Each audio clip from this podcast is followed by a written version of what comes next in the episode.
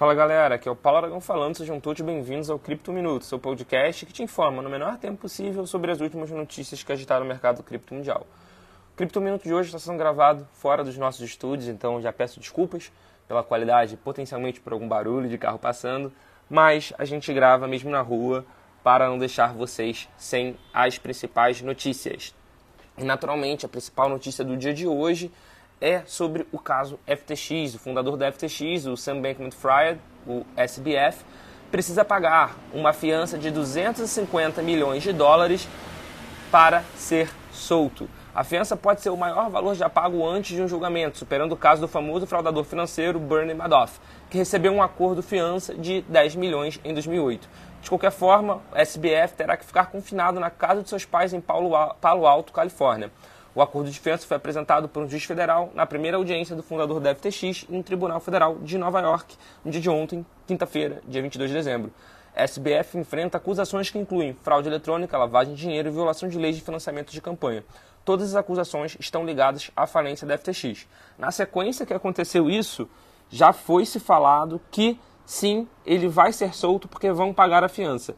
Inicialmente ele tinha dito que tinha apenas 100 mil dólares, o que tinha restado da fortuna dele era 100 mil dólares em uma conta bancária, mas os pais se responsabilizaram, colocaram o equity da casa e outras duas pessoas externas se solidarizaram e falaram que vão auxiliar a pagar os 10% da fiança, que é o que você precisa dar de entrada como colateral para provar que você vai pagar o resto. Ou seja, dos 250 milhões, ele vai ser solto com 25 e aí depois vão ver como vão pagar o restante. Mas então o SBF vai ser solto pagando 25 milhões de dólares. Inclusive, falando ainda relacionado ao SBF, a antiga namorada dele e ACO da Alameda Research, a Caroline Ellison, que tava, só ficava na Alameda Research né, atualmente, e também o cofundador da FTX, o Gary Wang, se declararam culpados de acusações ligadas ao colapso da FTX. O anúncio partiu do procurador dos Estados Unidos, Damian Williams, na quarta-feira, dia 21, na noite de quarta-feira, dia 21. A SEC, que é a CVM americana, e a Comissão de Negociação de Futuros e Commodities também anunciaram acusações contra a dupla. De acordo com os órgãos, Ellison manipulou o preço do FTT, o que a SEC classificou inclusive como um valor mobiliário, mobiliário como um security. Embora os dois façam parte do esquema, o processo afirma que a coordenação total era do Sam Bankman-Fried, do SBF, e que inclusive a gente acabou de falar, vai ser solto após o pagamento da fiança.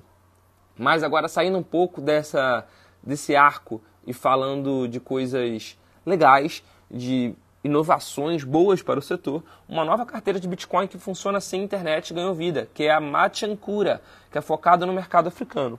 A wallet permite que seus usuários enviem e recebam um BTC sem necessidade de conexão com a internet. Isso é possível porque a carteira usa dados de, serviços suplementares não estruturados. Esse sistema é uma variação do conhecido serviço de mensagem SMS, que também não requer conexão nenhuma com a internet. A carteira só está operacional em nove países africanos: Nigéria, Tanzânia, África do Sul, Quênia, Malawi, Namíbia, Zâmbia, Uganda e Gana. Os usuários interessados devem registrar-se no serviço marcando o código do seu território. No caso da Nigéria, só para dar um exemplo para vocês, eles devem indicar asterisco 347, asterisco 8333 tralha para iniciar a carteira e seguir os passos que são mostrados na tela.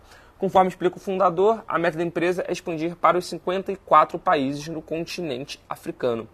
E para fechar o Cripto Minuto de hoje, a partir de agora, usuários no Twitter poderão consultar os gráficos de variação do preço das principais criptomoedas do mercado apenas buscando pelo nome delas ou seu ticker na função de pesquisa.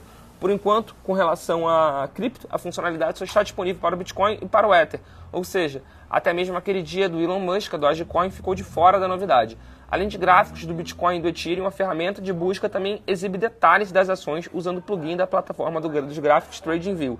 Esse foi o Cripto Minuto de hoje. Muito obrigado pela sua companhia e espero ver todos vocês aqui novamente amanhã.